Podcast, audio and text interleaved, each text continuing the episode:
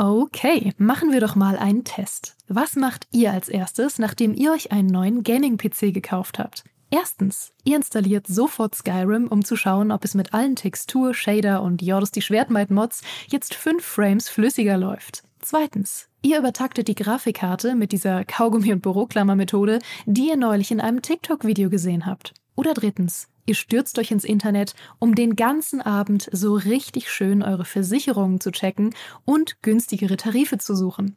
Die richtige Lösung ist natürlich erst eins, dann zwei, dann Krankenhaus und dann drei für eine bessere Krankenversicherung. Aber so weit muss es gar nicht kommen. Es gibt schließlich Clark. Mit der Clark-App behaltet ihr den Überblick über all eure Versicherungen und könnt euch jederzeit günstigere Tarife empfehlen lassen aus tausenden Versicherungen, die Clark für euch vergleicht. Damit Clark Verträge für euch kündigen und abschließen kann, erteilt ihr der App ein sogenanntes Maklermandat. Eure Verträge gehen dann von euren alten Maklerinnen oder Maklern an Clark über.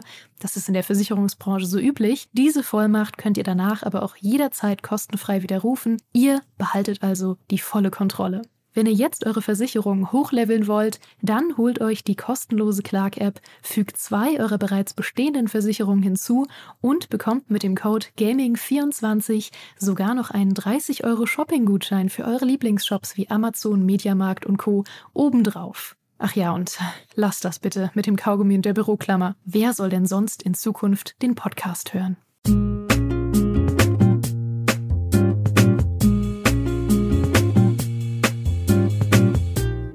Der Weltraum unendliche Weiten. Und wenn ihr jetzt denkt, wir sprechen über Star Trek, dann habt ihr euch getäuscht, denn wir sprechen über Star Citizen. Wir möchten nämlich nicht über uralte Science-Fiction-Serien sprechen, sondern über das, was uns in der Science-Fiction auf dem PC bei Weltraumspielen in den kommenden Monaten vor allem erwartet. Denn zum Dauerbrenner Star Citizen, das schon vor elf Jahren angekündigt wurde, gab es Ende Oktober die Hausmesse der Entwickler, die CitizenCon. Und da gab es überraschend viel Neues zu sehen, vor allem was die Singleplayer-Kampagne angeht, aber auch äh, gute Nachrichten für den Multiplayer-Teil. Über diese Dinge können mir meine zwei Weltraumexperten einiges erzählen. Da haben wir zum einen Peter Bartke aus der Redaktion GameStar. Hi Peter. Hallo und den lieben Knebel, einen Star Citizen Creator, der bei uns auch schon mal zu Gast war. Hallo Knebel. Hallöchen. Knebel sehen wir nicht, dafür sehen wir seinen Fashion-Charakter. Äh, liebe Leute, wollt ihr euch mal kurz vorstellen, wie oft ihr Star Citizen spielt und wie tief ihr im Spiel drin steckt, damit die Leute wissen, äh, was, wie sehr ihr euch mit dem Spiel beschäftigt. Peter, du vielleicht zuerst. Äh, also ich spiele auf jeden Fall Star Citizen nicht so oft, wie die Leute gerne hätten. ich beschäftige mich beruflich natürlich mit dem Spiel, bin bei weitem nicht so tief drin äh, wie Knebel oder wie viele Leute auch bei uns im GameStar Forum. Aber ich beobachte das Spiel eben schon seit vielen Jahren und versuche so gut wie möglich äh, die oftmals sehr technisch und sehr ähm, detailorientierten Neuerungen und Infos zum Spiel äh, an ein größeres Publikum weiterzugeben und interessiere mich halt selbst persönlich auch sehr, sehr stark für alles, was mit Weltraum zu tun hat. Von dir sind auch die meisten Artikel über Star Citizen auf der GameStar. ich bin tatsächlich in der GameStar-Redaktion neben dem guten Michael Graf äh, einer der wenigen, die sich an das Thema so ein bisschen rangetraut haben überhaupt, weil man muss auch sagen, es ist ein Spiel, das einen ganz schön erschlägt am Anfang und ähm, es ist nicht so ganz so einfach da reinzukommen, finde ich immer. An dieser Stelle äh, beste Genesungswünsche an Michael Graf, der derzeit leider krank ist, deswegen auch meine Wenigkeit als Vertretung. Lieber Knebel, wie sieht's bei dir aus? Wie viel beschäftigst du dich mit Star Citizen? Ja, ich mache Star Citizen Content jetzt seit äh, 2017, 2018. Ich habe vorher andere Sachen Let's Played und bin dann so reingerutscht über normales Let's Play. Ähm, ja, ich glaube, ich bin relativ tief drin in Star Citizen. Äh, aktuell läuft ja auch die Expo, wo wir danach nochmal drüber sprechen. Und bin aktuell eigentlich täglich am Streamen und Videos machen und äh, begleitet die ganze Entwicklung äh, in allen Bereichen eigentlich. Was haben wir denn nun gesehen? Äh, die CitizenCon hat stattgefunden wieder in Präsenz in Los Angeles, wenn ich äh, mich nicht irre, Ende Oktober, 21. 22. Was hat Cloud Imperium Games denn da gezeigt? Was waren die wichtigen Neuigkeiten diesmal? Also ich kann es mal ganz grob zusammenfassen, dann bitte ergänzt gerne noch.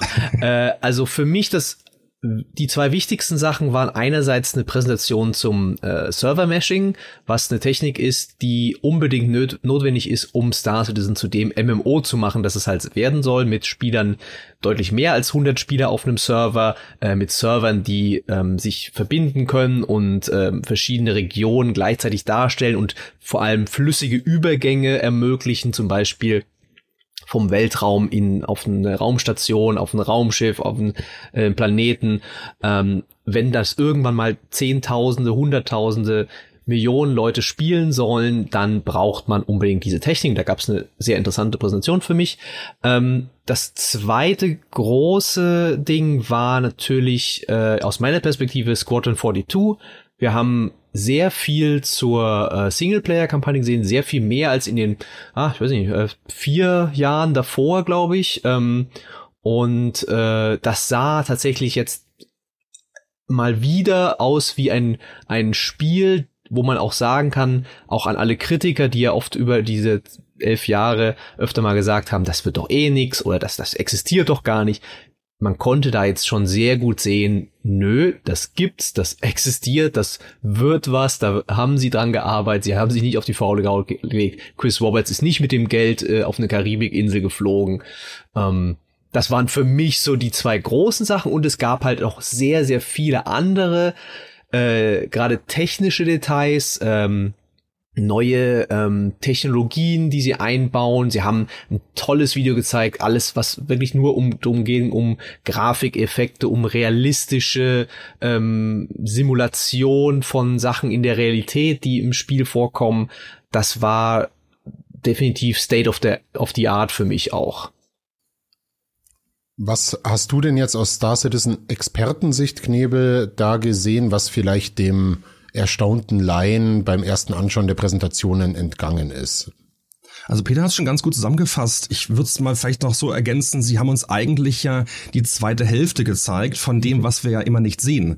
Äh, es gibt ja bei Star Citizen oder generell bei CIG immer den öffentlichen Teil, wo wir Einblick haben, auch als äh, Supporter, äh, die Roadmap und diese Patches, die Quartalspatches, wo wir eben so ein bisschen sehen, wie es vorangeht. Und dann gibt's die andere Hälfte, die ja hinter verschlossenen Türen bisher passiert ist. Und das ist eben dieser Squadron 42 und Alpha 4.0 Part. Und das war eigentlich das Besondere, äh, dass beides gewissermaßen eins ist und sie da unglaublich viel wirklich auch gemacht haben. Äh, das war ja auch die Kritik in den letzten Jahren, dass man sagt, ja, wo ist denn das ganze Zeug? Wo sind denn die tausend Mitarbeiter und plus äh, mehr, äh, die da an dem Spiel entwickeln? Man hat das teilweise das Gefühl, es arbeiten zehn Leute an manchen Sachen. Und ich denke, das war auch so ein großer Befreiungsschlag für Chris Roberts ganz sicher auch, aber auch für die Community, einfach zu sehen, okay, da ist wirklich was hinter diesen monatlichen E-Mails äh, und hinter diesen ganzen Versprechungen, die sie gemacht haben. Ähm, Klar, das Kernfeature natürlich ist diese ganze Geschichte mit dem Server-Meshing, Persistent Streaming, vielleicht kommen wir nachher nochmal darauf zu sprechen, dass das auch tatsächlich funktioniert. Man sieht ja viele der Mitarbeiter schon äh, im Manchester-Büro zu Beginn dieser Squadron 42 Präsentation und mit der würde ich auch ganz gerne anfangen. Also man, man sieht da sehr deutlich, wie wichtig es den Machern war, zu zeigen, dass gearbeitet wird. Da sitzen auch ganz viele Leute beschäftigt an Rechnern und haben andere Leute hinter sich, die dann sehr interessiert auf den Bildschirm gucken und da wichtige Dinge besprechen. Die wurde tatsächlich überraschend ausführlich thematisiert, die Singleplayer-Kampagne. Wer es noch nicht weiß, äh, die ganze Star Citizen Geschichte beginnt ja eigentlich mit Chris Roberts schon in Ende der 80er Jahre oder in den frühen 90er Jahren. Das war ja der Macher von Wing Commander, einem ganz großen klassischen ähm, Weltraumspiel, ähm, von dem es fünf Teile insgesamt gab. Und diesen, diesen Vibe, ein Pilot zu sein auf einem großen Trägerschiff und dann Raummissionen zu fliegen und mehr, was wir jetzt in der Präsentation gesehen haben, das wollen sie jetzt mit dieser Singleplayer-Kampagne von äh, Star Citizen namens Squadron 42 wieder aufleben lassen. Mit großer Hollywood-Unterstützung. Äh, Gary Oldman ist dabei und Mark Hamill ist dabei und, und, und. Was wurde denn jetzt dort genau gezeigt bei der Präsentation auf der CitizenCon? Könnt ihr das kurz zusammenfassen? Wir haben natürlich auch ein Video auf der GameStar dazu, da könnt ihr euch das auch nochmal anschauen oder schaut euch die Präsentation selbst an, aber fasst doch mal kurz zusammen, was denn da gezeigt wurde. Äh, Sie haben natürlich äh, während der gesamten CitizenCon ganz viele einzelne Schnipsel immer gezeigt und man hat dann am Ende bei dieser Squadron 42 äh, Demonstration gesehen, dass diese ganzen Schnipsel eben nicht nur für Star Citizen sind, sondern vor allem für Squadron 42. Also komplett neue UIs, die auch äh, international von größeren Streamern, wir hatten zum Beispiel äh, Asmongold, der darauf reacted hat, äh, massiv gelobt wurden, weil sie so super clean sind und äh, richtig, richtig gut aussehen und funktioniert haben. Ähm, die ganze, die, diese ganzen Charakter- und Grafik-Reworks, sie haben ja gefühlt das ganze Spiel nochmal neu gebaut. äh, wir hatten ja schon mal 2016 eine, so ein Vertical Slice, so eine Gameplay-Demo. Und die war schon sehr eindrucksvoll damals, aber das, was sie jetzt abgeliefert haben, ist quasi wie ein neues Spiel. Und ähm, naja, dass mhm. es eben Feature Complete ist, heißt ja im Sinne von CIG, dass sie jetzt alles haben, was sie brauchen, was sie, äh, also die ganzen Kapitel sind quasi soweit abgeschlossen, sie haben die äh, Szenen abgedreht und sind jetzt eigentlich nur noch dabei, das äh, ja irgendwie zu polischen und hübsch zu machen, äh, die Performance zu verbessern und dann irgendwann zu releasen in ein, zwei Jahren, wahrscheinlich. Ich fand, das war eine sehr klassische Spielepräsentation jetzt erstmals auch wirklich, wie man, wie auch vielleicht ein Rockstar ihr GTA zeigen würde oder wie, ähm, was weiß ich, The Witcher vorgestellt wird, das nächste. Also mit, äh, natürlich zwischendurch gab es viel von Chris Roberts und anderen Entwicklern, die halt was erzählt haben, hat die auch mal gesehen, aber es wurden halt auch so Szenen gezeigt, die auch aus jedem anderen Spiel theoretisch stammen könnten. Weißt du, was ich damit meine, ist, dass bei Star Citizen durch diese sehr besondere Entwicklung mit dem Crowdfunding und mit Transparenz, dass halt ähm, man die, die User ja ein bisschen mitnimmt in die Entwicklung. Gleichzeitig fehlt dieses, was wir gewohnt sind als Journalisten auch als normale Spieler von einem, sag ich mal, einem typischen AAA-Spiel, wo man alle drei Monate sieht man mal wieder einen Trailer, okay, jetzt ist hier, jetzt wird das große Feature vorgestellt, dann die PR-Kampagne sagt dann, okay, E3 ist jetzt im, im Sommer, da wird jetzt ein 20 Minuten Gameplay-Video gezeigt. Und das ist bei Stars ist ein ganz anders, also das und bei Squadron 42 natürlich auch. Ähm, und jetzt für mich auf der CitizenCon, das war was, was genauso jeder andere Publisher auch hätte zeigen können. Und es, stellt für mich so ein bisschen diesen Start der vielleicht eher klassischen Werbe- und PR-Kampagne da, die ähm, jetzt so langsam in die Gänge kommen wird. Äh, und ich hatte es schon mal gesagt, es fühlte sich was wir gesehen haben, fühlte sich viel mehr an wie schon ein fertiges Spiel. Ne? Also es waren halt einzelne Szenen aus verschiedenen Missionen äh, mit verschiedenen äh, Vehikeln oder auch zu Fuß unterwegs. Äh, man hat ein Boot gefahren, was jetzt ganz neu war. Ich wusste das vorher auch nicht, dass man in Star Citizen Boot fahren soll. Äh, das war mir neu, dass dieser Traum auch existiert, aber gut. Ähm, und äh, man ist viel zu Fuß unterwegs. Es gab jetzt Gefechte zu sehen, äh, ähm, also Feuergefechte. Es gab äh, diese, sag ich mal, Skriptsequenz oder Dialoge mit Charakteren zu sehen äh, innerhalb von Missionen.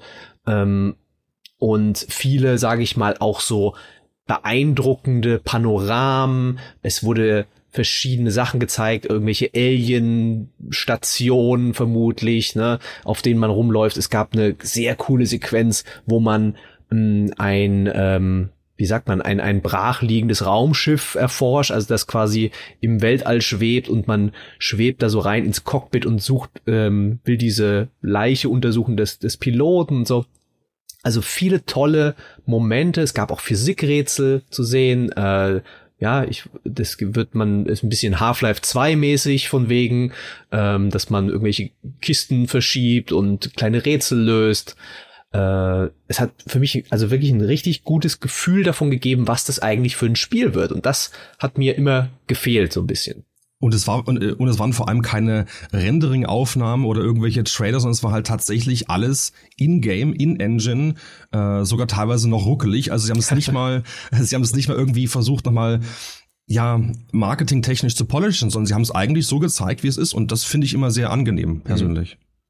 Das hat ja mich als Star Citizen Beobachter, aber jetzt nicht äh, Experten ein bisschen überrascht, weil ich habe jetzt schon die wichtigen Beats irgendwie mitbekommen in den letzten Jahren, aber dass äh, Squadron 42 eben kein reines Weltraum-Dogfight-Spiel wird, sondern viel, viel mehr als das äh, werden möchte, da war ich dann doch etwas erstaunt, eben, dass es äh, eine richtige äh, First-Person-Shooter-Sequenz da gab, dass es äh, Sequenzen gibt, bei denen du mit so einer Art Multitool Kisten und Fässer hochhebst und mit denen dann eben Environmental Puzzles, also Umgebungsrätsel löst, ähm, wirkt das Ganze eher so wie so ein rundum Schlagspiel. Ne? Mhm. Wir haben natürlich die Dogfight-Sequenzen, wir haben aber auch sehr viel Sequenzen zu Fuß auf einem Boot, wir lösen Rätsel, wir haben Physikintegration, also klassisch das Fass muss auf die Plattform, die wird dann schwer, macht, äh, fährt nach unten, macht woanders was auf. Also das soll alles ähm, Teil davon sein. Ja. Äh, was war denn nun dabei, was euch überrascht hat? Habt ihr mit diesen ganzen Aspekten schon gerechnet gehabt oder war auch was dabei, wo ihr sagt, okay, das hatte ich jetzt gar nicht auf dem Zettel, dass das auch Teil der Kampagne sein möchte? Also mich hatte tatsächlich überrascht, dass ein Punkt gefehlt hat, der ein paar Mal äh, ja, genannt wurde, nämlich ähm, quasi freies Gameplay, Open World Gameplay. Das haben sie nicht so wirklich gezeigt. Es sah eher aus wie das hat mich mehr an Alien Isolation erinnert, wo du einfach so quasi Level hast und gehst einfach da durch. Äh, so ein bisschen, ja, ich will gar nicht sagen Schlauchlevelartig, aber sie hatten sich überhaupt nicht auf den Punkt Open World konzentriert. Also sie sind zum Beispiel nirgendwo mal selber rund auf den Planeten geflogen.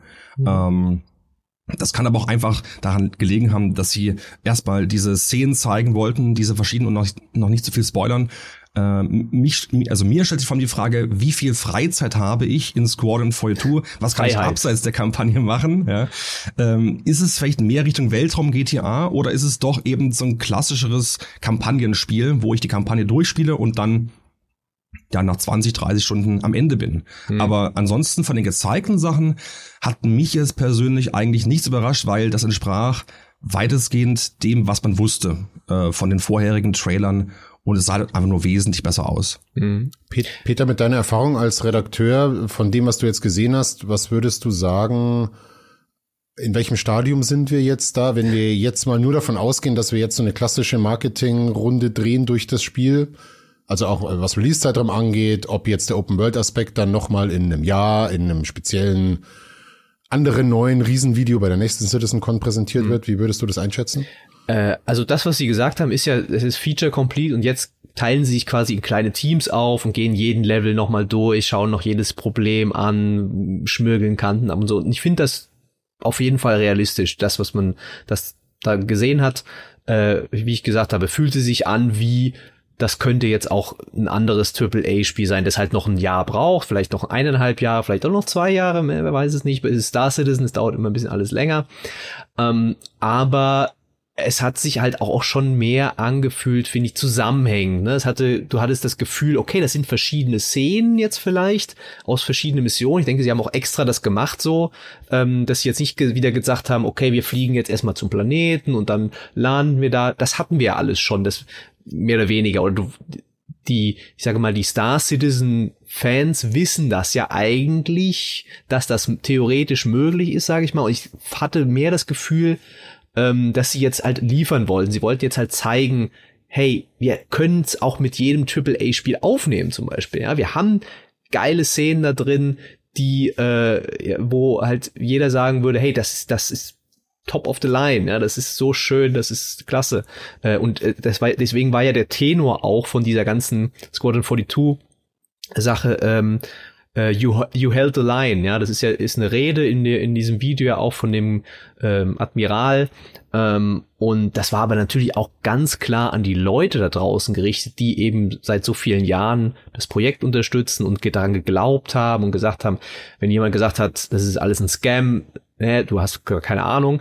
Und es war also so richtig so ein, so ein Moment, wo sich alles so gefühlt ausgezahlt hat. Also für mich zumindest. Ja, ich bin tatsächlich nicht finanziell beteiligt. So, ja. Aber vielleicht, Knebel, kannst du da mehr drüber reden, wie du selbst das empfunden hast oder auch wie, wie die Leute es da draußen empfunden haben. Ja, eigentlich genauso wie du sagtest, ne? Äh, das ist so. Viele Leute haben immer wieder darauf hingewiesen, dass das alles äh, ja gar nicht stimmen muss. Äh, und das ist ja auch richtig gewesen. Also die E-Mails, die wir jeden Monat bekommen haben in den letzten Jahren, jeden Monat gab es eine Squadron 42 E-Mail, da stand dann drin, ja, wir haben dies und das gemacht und die KI kann jetzt einen Wagen heben und das Bettlaken ist jetzt äh, voll modelliert und so ein Kram. Was irgendwie cool ist, aber man hat es halt nie wirklich gesehen. Und dann kommen natürlich Zweifel auf. Und ich zum Beispiel, ich hatte äh, über längeren Zeitraum ein Squadron 42 News Video Format gehabt, wo ich diese E-Mail zusammengefasst habe. Ich habe es irgendwann sein lassen, weil es albern wurde, weil du hattest halt nichts zum zeigen.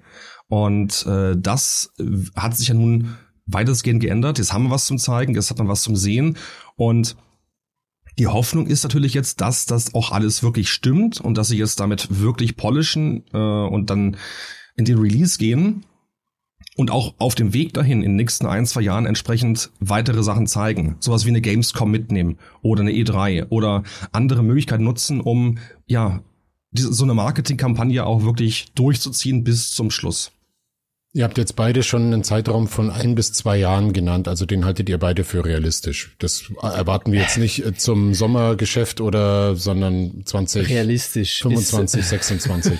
ich muss ganz vorsichtig sein, weil Star Citizen mit Terminen, ich meine, selbst Chris Roberts hat dann irgendwann eingesehen, dass er nicht mehr keine Termine mehr sagen soll. Ähm, ich habe, sag ich mal, was habe ich in die Kolumne geschrieben, 2019, glaube ich, wo ich gesagt habe, dieses Jahr wird das Jahr von Squadron 42. Äh, deswegen, man kann's, man kann's fast nicht sagen. Ich bin jetzt, sage ich mal, 80 Prozent sicher, dass es vielleicht wirklich innerhalb der nächsten zwei Jahre rauskommt, äh, weil sie halt auch so viele Sachen, die hatten halt auch viel Zeit gebraucht einfach. Äh, die haben ja, wie du schon sagst, sie haben ja echt das ganze Spiel nochmal neu gemacht, mehr oder weniger. Sie haben absurd viele Szenen nochmal gemacht. Man hat auch gesehen, dass sie zum Beispiel das Motion Capture dann nochmal verbessert haben, alle Szenen und so weiter und so fort. Und ganz davor gab es ja auch noch die Sache, dass sie ja eigentlich das Spiel nochmal komplett größer gemacht haben, äh, was vorher eigentlich nur so eine Art Freelancer werden sollte, wurde dann plötzlich äh, ein riesen, riesen Teil, wo sie viele Sachen aus mit den Planeten, zum Beispiel aus dem, aus dem MMO, das noch reingebaut haben, diese ähm, dass du die halt auch nicht mehr nur noch über quasi einen Bildschirm besuchst, sondern wirklich dahin fliegen kannst, landen kannst und so weiter und so fort. Äh, deswegen hat sich das alles extrem verschoben und äh, ich bin mir natürlich immer noch nicht zu 100% sicher, ob da nicht nochmal sowas kommt, wenn wir sagen, wir haben jetzt einen Durchbruch beim MMO und äh, das muss mir unbedingt noch in die Kampagne mit reinbauen. könnte, könnte theoretisch passieren auch noch. Ja, das Ding ist halt, wir haben ja so ein paar Hinweise. Äh, wir wissen erstmal, dass CRG nicht die allerschnellsten sind, wenn es um irgendwelche Releases geht. Das heißt also, ein Jahr ist, glaube ich, sehr unrealistisch. Äh, eine Marketingkampagne für ein AAA-Spiel dauert, glaube ich, auch ein bisschen länger. Das, es, es gibt ja nicht mal den Vorverkauf bisher. Ähm, sie wollen in den nächsten zwölf Monaten jetzt einen Großteil der Features, die, die sie gezeigt haben, in Star Citizen einpflegen. Das ist schon mal gut. Und wir haben Hinweise, dass die nächste CitizenCon nächstes Jahr in Manchester ist. Und ich denke mal, sie werden dort dann den Vorverkauf starten. Bei der CitizenCon nächstes Jahr in Manchester in der 42. KW geht der Vorverkauf los, glaube ich. Und dann wahrscheinlich nochmal, ja, Richtung nächstes, äh, übernächstes Jahr 2025, äh, Richtung Weihnachtsgeschäft. Aber also schwer zu sagen. Dann, dann werden wir eure Prognosen äh, kommendes Jahr im Spätherbst äh, prüfen. Ich denke, Mal man kann auf jeden Fall immer auf die 42. KW schauen, weil die CitizenCon äh, dieses Jahr war ja auch in der 42. Kal äh, Kalenderwoche. Ähm, das ist sicherlich kein Zufall. Ja, wahrscheinlich. Ähm, Abgesehen von Squadron 42, was waren denn jetzt bei der CitizenCon die weiteren Highlights, wenn es um Grafik und Technik geht? Server-Meshing machen wir später noch, aber was haben wir denn hinsichtlich Optik und Technik noch gesehen diesmal? Also ich kann mich jetzt tatsächlich an eine Sache erinnern, die mich richtig äh, für den technischen Aspekten und den, den, den ähm, Begrifflichkeit musst du mir vielleicht ein bisschen aushelfen, Knebel. Aber ähm, was ich sehr beeindruckend fand, war tatsächlich diese Wassersimulation, wenn ein Raumschiff darüber fliegt. Ähm, das waren Sachen, wo ich gedacht habe, wow, ja, das sieht richtig cool aus, dass sich das Wasser kräuselt oder dass sich das bewegt oder dass Objekte äh, auch reagieren auf Raumschiffe, die im, im, in der Planetenatmosphäre dran vorbeifliegen und so. Mhm. Das sind Sachen, wo ich gedacht habe, ja, genau das wollte ich, habe ich mir vorgestellt, dass das ein Star Citizen macht. Das sind Sachen, die man nirgendwo anders sieht und äh, das hat mich sehr beeindruckt. Ich denke mal, das Highlight ist vor allem eben diese Star Engine. Das war ja auch eine lange Reise. Äh, vielleicht können wir das mal ganz kurz aufgreifen. Sie hatten ja mit der Cry Engine angefangen, ganz früher, haben dann äh, Crytek-Leute quasi bei sich integriert. Die sitzen immer noch bei CRG in Frankfurt. Dann hatten sie dieses Lumberjart-Dings gemacht mit Amazon. Amazon wollte das nicht mehr, haben es quasi verkauft. Und jetzt, und das ist ganz spannend, steht ja bei der Star Engine, glaube ich, auch TM hinten dran. Mhm. Äh, also sie haben die, äh, die Star Engine jetzt quasi selbst lizenziert, sie haben alle Rechte daran. und haben die Leute, die die Cry-Engine entwickelt haben, ja bei sich noch immer im Boot. Und das heißt, äh, sie können halt mit der Engine machen, was sie wollen, können die beliebig erweitern, haben das Geld dafür, haben die Technik, die Mitarbeiter. Und das machen sie auch. Also wahrscheinlich wird's in Richtung von Epic gehen dass sie irgendwann an einen Punkt kommen, wo sie ihre Engine so groß haben und so modern haben, dass sie die dann auch lizenzieren an andere Entwickler. Deswegen sind eben auch solche coolen Features drin, wie das mit dem Wasser zum Beispiel, diese ganzen, diese ganzen Planetentools, die sie da mit drin haben äh, und auch letztendlich natürlich äh, Server Meshing. Das, das hängt ja alles da so ein bisschen mit dran. Und diese Engine, das war lange die Kritik immer, wo man gedacht hat, geht doch mal auf die Unreal Engine. Haben wir tausendfach gelesen in den letzten Jahren, geht doch bitte auf Unreal, ist viel besser. Und sie haben eigentlich so ein bisschen gezeigt, nee, äh, das ist nicht besser, sondern wir haben unsere eigene Engine und wir sind durchaus in der Lage, die auf einen Stand zu bringen, der sogar teilweise besser ist als, als Unreal, je nachdem, was man eben braucht im Spiel. Server Meshing wurde in einer einzelnen Präsentation äh, detailliert vorgestellt, äh, wird auch Teil der kommenden Alpha 4.0 sein, zu der kommen wir gleich. Erläutert doch mal, was das Server Meshing jetzt genau bedeutet und wo dieser enorme Unterschied besteht mit oder ohne Server Meshing. Warum ist das jetzt so ein großes Ding? Soll ich oder bist du? Äh, mach du ruhig, es ist kompliziert, wollte ich jetzt anfangen, deswegen es bin gespannt, wie du es erklärst. Ich, vers ich versuch's mal. Ähm, also erstmal Erstmal ist es so, dass die Engine in der Lage ist, äh, die ganze Welt zu clustern, also aufzuteilen in Object Container. Also quasi einfach Dinge, wo wiederum Dinge drin sind und die kann dann diese Container packen und rein und raus streamen. Äh, das ist dieses Persistent Streaming, das haben wir jetzt seit Alpha 3.18 im Spiel. Und durch diese Möglichkeit, diese Räume, diese Objekte und so weiter raus und rein zu streamen, ergibt sich halt die Möglichkeit, dass man Performance spart für den Spieler, aber auch für den Server, weil der Server kann das Gleiche machen. Und das Problem ist nun, alle Spieler hängen aktuell noch direkt am Server. Also alle, ja, ich glaube aktuell 100, 150 Spieler pro Server, ähm, die sind alle mit dem Server direkt verbunden.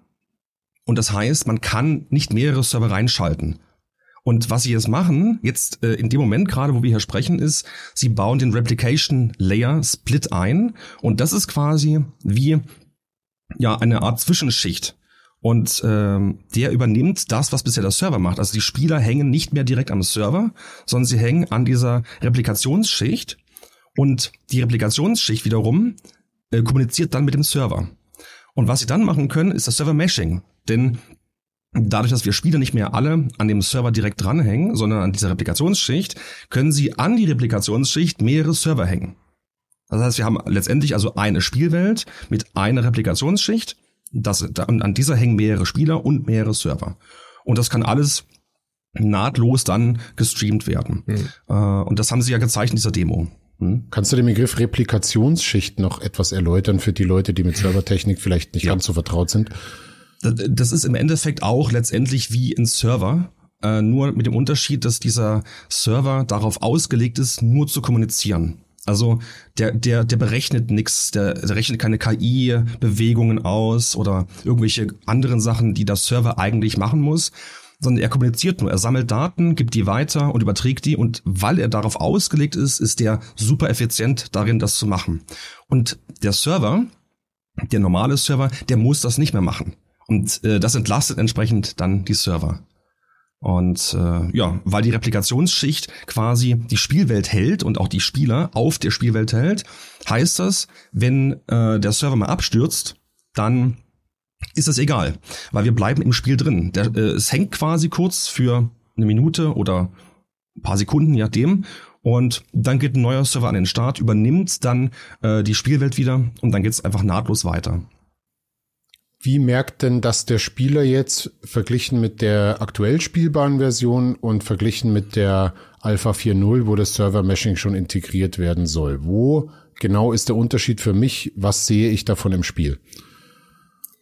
Ähm, man müsste eigentlich noch mal einen kleinen Schritt zurückgehen tatsächlich, denn gerne. Man, also man merkt vor allem was durch den Replication Layer, äh, denn dadurch, dass der Server massiv entlastet wird, äh, jedenfalls sagen sie das so, hat der Server mehr Frames. Also er ist schneller, er ist performanter, es gibt weniger äh, Desync Und das heißt, ich merke das als Spieler direkt daran, dass ich äh, deutlich besser mit Objekten in der Spielwelt interagieren kann. Ich, drück, ich drücke einen Knopf zum Beispiel und es funktioniert sofort.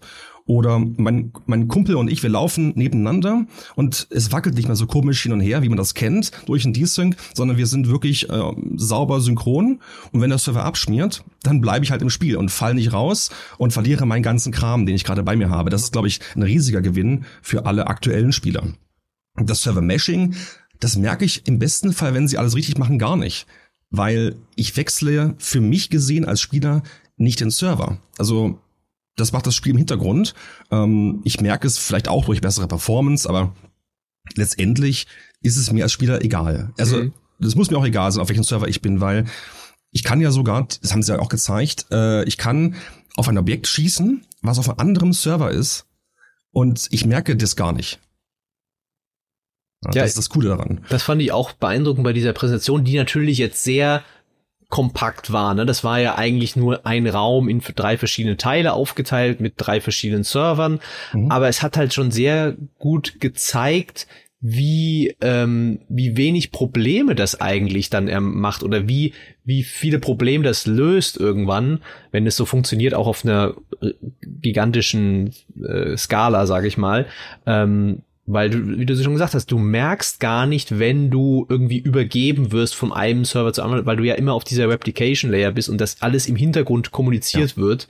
Ähm, und es gibt dann dadurch theoretisch halt keine ähm, seltsamen ähm, ja, Übergänge oder es hakt mal irgendwie oder so, was man ja alles auch kennt aus MMOs. Also es ist jetzt nichts, was irgendwie Neues wäre. Das Neue ist ja gerade das, was Star Citizen macht, äh, dass sie halt versuchen, und das hat, deswegen hat es ja auch teilweise so lange gedauert, weil sie halt gesagt haben, wir wollen nicht die normale Methode machen mit den Servern, sondern wir brauchen eine andere Denke, wir brauchen eine andere Technik dahinter, ähm, die halt auch keiner vorher gehabt hat in dem Umfang. Und ähm, sie mussten das wirklich von Grund auf neu denken und neu entwickeln.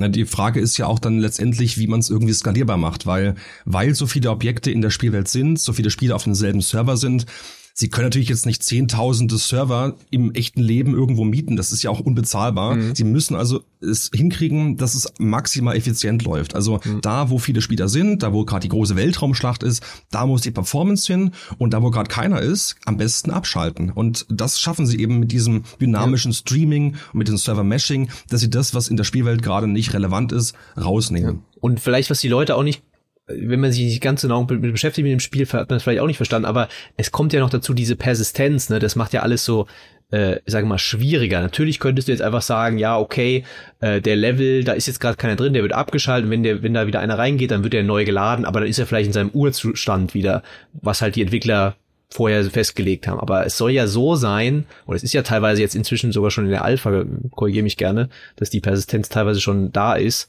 ja. ähm, dass wenn du diesen Plüschpinguin auf irgendeinem Mond hinlegst, wie in einem äh, befester Rollenspiel, wenn du später wieder da kommst und es war auch weiß ich, drei Wochen kein anderer Spieler da oder so. Und du kommst dahin und der liegt da immer noch an derselben Stelle. Und ähm, das mit allen theoretisch mit allen Gegenständen, ja, wenn eine Raumstation zerstört ist oder da liegt, ist, sind Trümmer im Weltall, die bleiben da, ja, und äh, wenn man sich das mal durchrechnet, wie viele Objekte das sind, ja, nicht nur die Spieler, sondern alles, was irgendwie bewegt werden kann, was zerstört werden kann, ähm, das sind ist absurd viele ähm, Datenbank-Einträge, sage ich mal. Und äh, das ist halt eine Mammutaufgabe, die sie da vor sich hatten. Und sie wollten das halt unbedingt machen, dass das halt sich dann am Ende wirklich wie ein Universum anfühlt, das veränderbar ist, wo der Spieler Auswirkungen darauf hat. Äh, und das wäre mit einer anderen Technik, sage ich mal, nicht möglich gewesen in dem Umfang. Es ist, und es geht ja vor allem auch nicht nur ums, äh, ums reine Gefühl, für die Spieler, sondern es ist ja auch wirklich Gameplay. Mhm. Denn äh, sie haben ja noch dieses äh, diese Quantum-Simulation, die aktuell noch äh, gestoppt ist, aber die Stimmt. wird bald wieder weitergemacht. Und die Idee ist ja, wenn ein NPC oder ein Spieler im Raumschiff zum Beispiel auf dem Mond abstürzt, dann ist da ein Wrack. Und dann berechnet quasi im Hintergrund dieses Quantum-System, was passiert jetzt mit diesem Wrack, weil es ist ja persistent. Dann bleibt es vielleicht ein paar Tage liegen, dann kommen vielleicht nach ein paar weiteren Tagen NPCs und bauen aus diesem Wrack irgendeine kleine Basis, einen Unterschlupf oder ein, ein Schiff kommt und äh, macht das Wrack weg oder ne, ähnliche Sachen.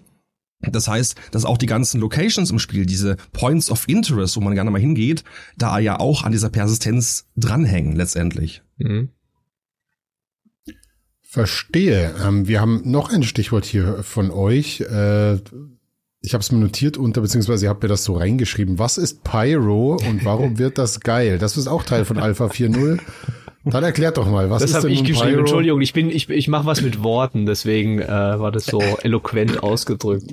Ähm, Dann da bin ich selbst mal, neugierig. Pyro geil? Tatsächlich, ob Knebel, ob du jetzt, warst du eigentlich auch schon dabei, weil man kann, konnte ja jetzt erstens, glaube ich mal, auf der CitizenCon konnte man ähm, schon Pyro ähm, quasi mal anschauen. Und zweitens ging es ja jetzt da, dass äh, eben dieses Pyro ist übrigens ein anderes Sternensystem im Spiel, ähm, also das zweite Sternensystem, das sie ins Spiel integrieren wollen. Und aus verschiedenen Gründen, die wir jetzt auch gerade schon ein bisschen angesprochen haben, ging das vorher eben nicht. Man konnte, sie konnten einfach, hatten nicht genug Platz oder genug Bandbreite, genug Ressourcen, um zwei Sternensysteme gleichzeitig äh, zu haben im Spiel. Ähm, und äh, das war eben schon seit ein paar Jahren, vor ein paar Jahren haben sie das schon mal als erstmal angeteasert, haben dann dazwischen immer wieder mal gezeigt, was kann man da machen, was kann man da machen. Und jetzt ging es eben für einige Leute auf dem den Testserver nochmal so eine extra Sektion in der Alpha, die ja sowieso läuft. Ähm, die konnten eben jetzt dieses System frei erkunden, konnten da rummachen, schauen, sich angucken, was da los ist. Äh, ja, da war ich gespannt, ob du das eigentlich auch schon gemacht hast. Ja klar, also äh, ich bin natürlich sofort rein, sobald es ging.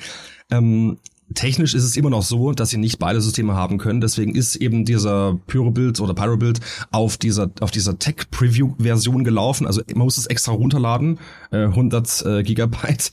Ähm, aber ja, äh, es ist äh, sehr cool gewesen, ist aber auch wirklich nur eine Tech-Preview. Also wir hatten drei Planeten, keine Monde, äh, wir hatten ein paar Asteroidenfelder und eine Handvoll Locations, die auf den äh, Planeten waren, plus äh, drei oder vier Raumstationen.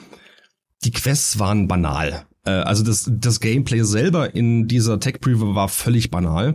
Aber das hat nichts ausgemacht, weil man konnte es eben erstmal überhaupt mal besuchen. Also man konnte dahin, man konnte sich's angucken und ähm, hat eben auch ja diverse Erfahrungen gemacht, ähm, einige in der Star Citizen Community sprechen von so einem sozialen Experiment, was sie gemacht haben, denn sie haben erstmals überhaupt äh, Folgendes gemacht.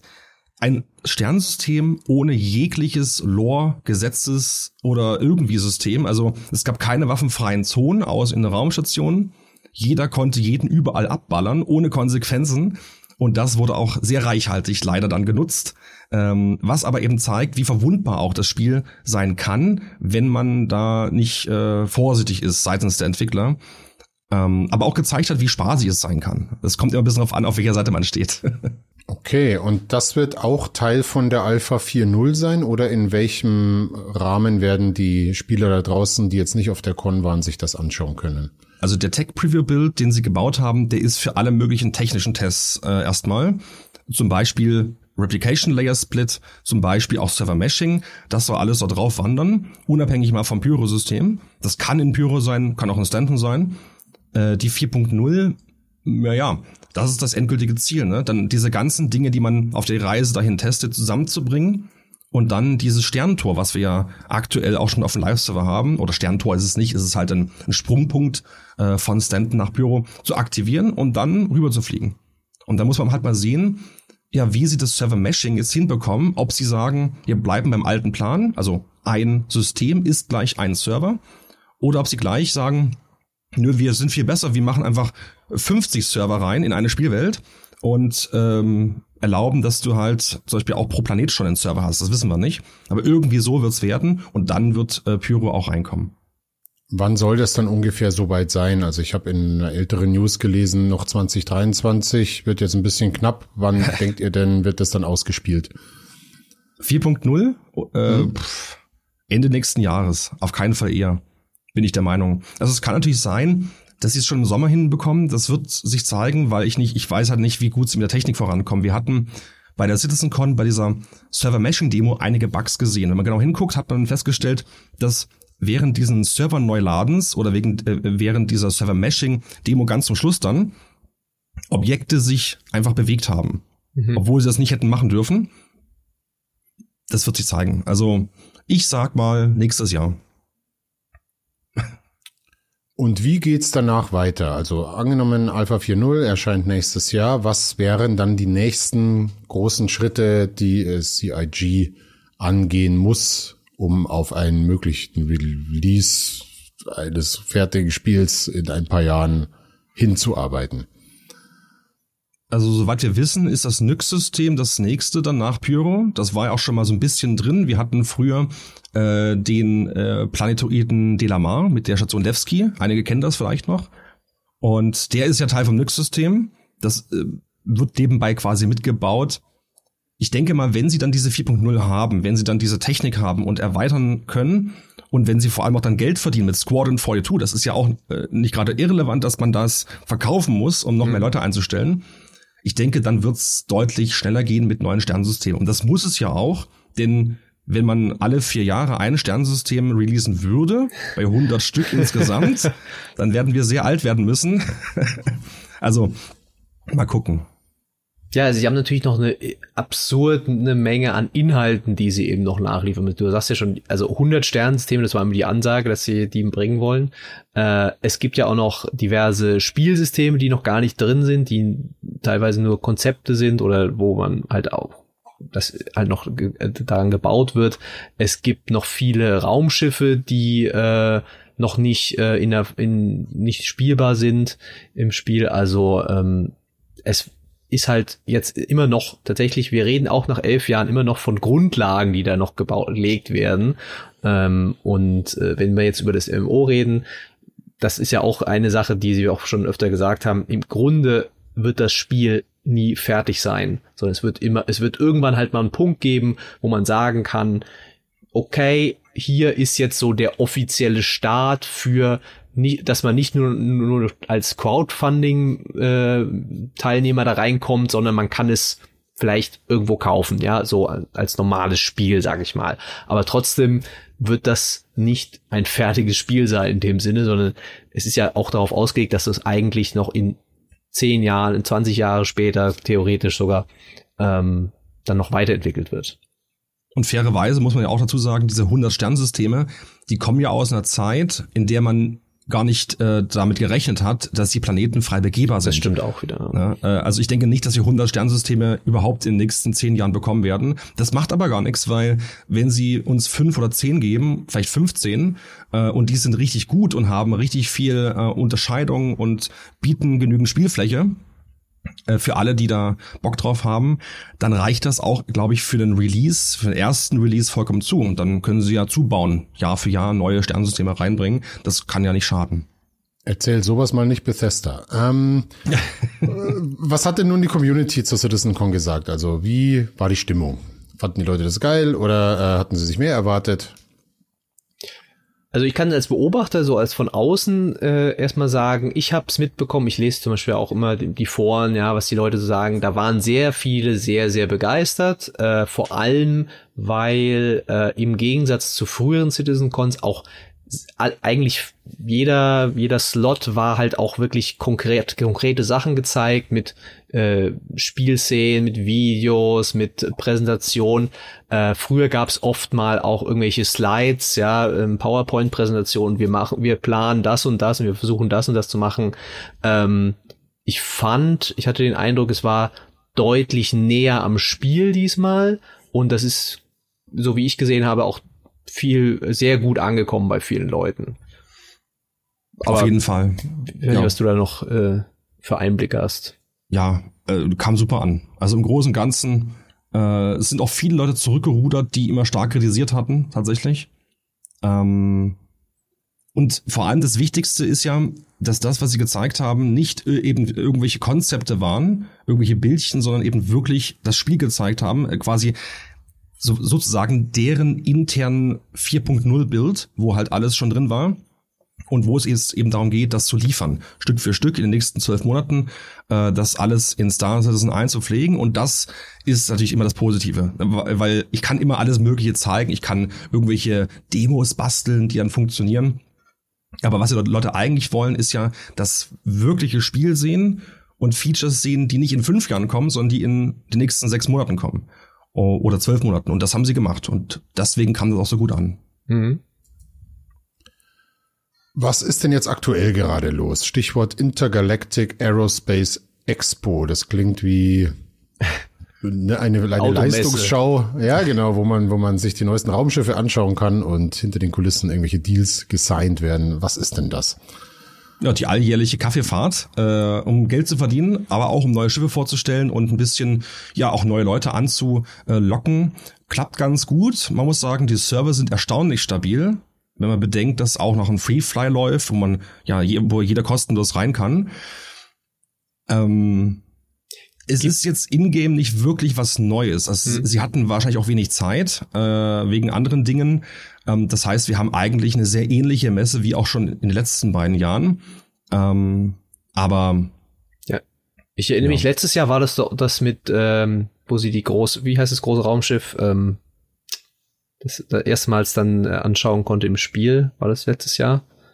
Äh, die, ach Gott. Muss auch überlegen. Der Riesenkreuzer auf jeden Fall. Also ein riesen gigantisches Raumschiff. Äh, Bengal? Nein. Äh. Ja, Bengal, aber das war in, das war aber nicht, äh, das war Invictus.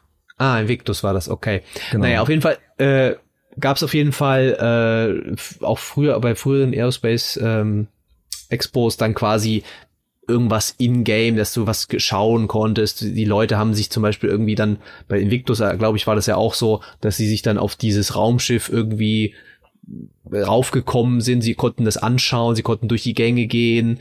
Ähm, sowas gibt's dieses Jahr dann in dem Fall also nicht. Du kannst dir die, aber die neuen Raumschiffe ja wieder anschauen. Du kannst die, es gibt doch diesen, sorry, wenn ich jetzt Blödsinn erzähle, aber es gibt doch diese Expo wirklich im Spiel. Ja in der du halt rumgehen kannst, schauen kannst, was, was du dir vielleicht dann auch kaufst, in dem Sinne, dass du halt das Projekt unterstützt und dafür ähm, das Recht bekommst, dieses Raumschiff zu benutzen. Genau, also du hast diese Expo in New Babbage, kannst da jeden Tag hingehen, jeden Tag wechselnde Hallen und kannst die Schiffe kostenlos für 48 Stunden ausleihen kannst die äh, natürlich auch fast alle im Spiel kaufen. Das muss man ja immer mal sagen, dass die ganzen Vehikel natürlich nicht zwingend mit Echtgeld gekauft werden müssen, sondern man kann die sich bis auf ein paar ganz wenige Ausnahmen alle im Spiel auch erspielen. Leichter als jemals zuvor, weil sie die Schiffspreise in Star Citizen seit äh, fünf Jahren gleichgelassen haben. Aber mhm. die, äh, die Einkünfte durch Quests oder durch andere Sachen sind hundertfach höher als früher. Ähm, Quasi eine Deflation da. Ja, ja, massiv. Und da müssen sie auch bald rebalancen, haben sie schon gesagt. Aber der Punkt ist, natürlich geht es vor allem darum, neue Schiffe an den Start zu kriegen, neues Gameplay reinzubringen. Wir kriegen den, äh, zum Beispiel den Argo SRV, das ist so ein Traktorstrahlenvehikel, mit dem man dann Schiffe abschleppen kann was wichtig wird, weil die Schiffe ja irgendwann nicht mehr einfach kaputt gehen, explodieren, sondern mhm. dieses neue Schadensmodell bekommen sollen, was wir auch bei der CitizenCon gesehen haben, dieses Malstromsystem, und dann müssen die ja eben repariert werden oder abgeschleppt werden zu einer Werft und so. Das ist eben dieses Simulations-Gameplay, was dann da auch peu à peu, auch mit solchen Expos ins Spiel kommt. Wenn ich jetzt einer bin, der sagt, ähm, das klingt doch alles echt super äh, und gerade jetzt bei der Aerospace Expo kann ich mir alles Mögliche angucken. Würdet ihr sagen, es lohnt sich für mich jetzt einzusteigen? Und wenn ja, wie? Oder wie lange sollte ich noch warten, um zu sagen, okay, jetzt ist der richtige Zeitpunkt, um mit Star Citizen anzufangen, da ja der, ein finaler Release in der Form sowieso nicht passiert? Ich, ich glaube, es gibt keinen perfekten Zeitpunkt. Also äh, ich würde immer Leuten empfehlen, wenn sie sich gut informiert haben, wenn sie der Meinung sind, das ist was, was ich unterstützen möchte, dann können sie jederzeit einfach, äh, man muss auch nicht hunderte Euro oder Tausende gar ausgeben, sondern du gibst einmal, äh, wie viel sind's? 60? Äh, Aktuell 45 Euro. 45 Euro aus, hast dadurch Zugang auf die Alpha und kannst sie spielen, wann du möchtest. Du kannst jetzt einfach, wie gesagt, im Free Fly Weekend oder mehreren Wochen auch tatsächlich, ähm, kannst du einfach so reinspielen, ohne was zu bezahlen. Ähm, und dann ist es halt die Frage, wie sehr man sich dafür begeistert für eigentlich das, das Spiel um das Spiel, würde ich es ausdrücken. Äh, weil es gibt so eigentlich so zwei Star Citizen. Es gibt einerseits was du jetzt spielen kannst. Und ich denke, Knebel, du wirst mir dazu stimmen, man kann sehr viel Spaß haben mit in ja. Star Citizen. Ähm, aber es gibt halt auch noch diese Sache, ich beobachte die Entwicklung ein bisschen und ich habe dieses, ich begeister mich für dieses Spiel, was dann irgendwann mal dabei rauskommt und ich Folge der Entwicklung. Ich möchte da immer dabei sein. Ich möchte auch ein Teil davon sein. Ja, ich möchte zum Beispiel die Entwickler auch, ist ja auch ein legitimer Wunsch. Ich möchte die Entwickler unterstützen dabei. Deswegen haben die ja auch 630 äh, Millionen Dollar inzwischen eingenommen, weil die Leute sagen, ich möchte, dass dieser Traum wahr wird. Ich möchte halt den Leuten Geld geben, die das, dieses Spiel für mich bauen. Ähm, und ich bin da immer nur, ich sag da, äh, könnt ihr jederzeit machen. Man muss nur mit sehenden Augen da reingehen und nicht erwarten, ähm, dass was anderes ist, als was ist, nämlich eine Alpha, die ähm, technisch halt ähm, in keinster Weise irgendwie fertig ist. Man darf nicht erwarten, man, wer, wer, da, wer da hofft, äh, nicht mal ab und zu aus dem Spiel zu fliegen, irgendwelche Bugs zu haben, ähm, der wird sich irre ärgern. Also, das, weil das Spiel ist natürlich nicht fertig. Es gibt viele Probleme und du kannst auch nicht mit der Haltung angehen so, ja, aber das müssen die doch jetzt mal patchen oder so. Das Spiel wird entwickelt gerade. Das ist halt, das muss man halt sehr klar verstehen, finde ich. Ja, da stimme ich zu. Äh, absolut. Also Bugs wirst du immer haben äh, und auch diverse andere Probleme. Das ist einfach Teil von Star Citizen immer gewesen. Äh, und wir hoffen natürlich, dass es und es wurde ja auch besser. Also es ist ja von Jahr zu Jahr doch performanter geworden und stabiler geworden. Wir hatten vor ein paar Jahren noch alle Stunde einen Absturz vom Server, jetzt fast gar nicht mehr. Ähm, ich denke, ein Einstieg in Star Citizen lohnt sich aus meiner Sicht eigentlich immer, äh, weil du hast keine Abogebühr, du hast keine DLCs, du hast keinen Season Pass, du kaufst dir ein Game Package aktuell für 45 Euro und du hast Zugang für die Alpha, die Beta, das fertige Spiel. Das heißt, man kann dann jederzeit reingucken. Wenn es einem heute zu verbuggt ist, guckt man halt nächsten Monat rein. Es rennt nichts weg. Und günstiger wirds Spiel ja auch nicht unbedingt. Insofern ähm, ist es, glaube ich, relativ entspannt. Ja. Wer in dieses Spiel tiefer einsteigen möchte, der ist ja bei dir auf dem Kanal Knebel äh, oder bei all deinem Output äh, sehr gut aufgehoben. Ich habe gesehen, da gibt's auch viele Tutorials, wie man ins Spiel einsteigt. Äh, wer sich weiterhin über das Metagame, über das Spiel informieren möchte, kann das gerne auch mit Peters Artikel auf der GameStar äh, tun, denn da werden wir euch auch auf dem Laufenden halten oder hier bei GameStar Talk und dem Podcast äh, spätestens zur nächsten CitizenCon wieder. Ich glaube, wir haben sogar noch einen Podcast geplant äh, nur zur Technik äh, mit Nils. Da ist, glaube ich, noch nicht ganz klar, ob wir den äh, machen werden, aber äh, zumindest geplant ist er. An dieser Stelle, mich habt ihr jetzt so weit, dass ich meinen elf Jahre alten Account wieder reaktiviere. Ich war, glaube ich, zum letzten Mal vor sechs Jahren eingeloggt. Also wird bin Zeit. Sehr, bin sehr gespannt. Da sind jetzt schon zwei Grafikkartengenerationen durchgewandert. Äh, ich freue mich jetzt tatsächlich drauf. Ich schaue mir deine Tutorials an, äh, Knebel, und werde mal ein paar Stündchen in Star Citizen verbringen, um mal zu schauen, ähm, wie viel Spiel da jetzt schon drin steckt. An dieser Stelle danke euch, äh, dass ihr hier zu Gast wart und da sachdienlich uns Laien habt helfen können mit euren Informationen zu CitizenCon. Wir hören uns äh, bald hoffentlich wieder bei Gamestar Talk und dem Gamestar Podcast. Und an dieser Stelle schönen Tag und auf Wiederhören. Danke. Macht's gut. Tschüss.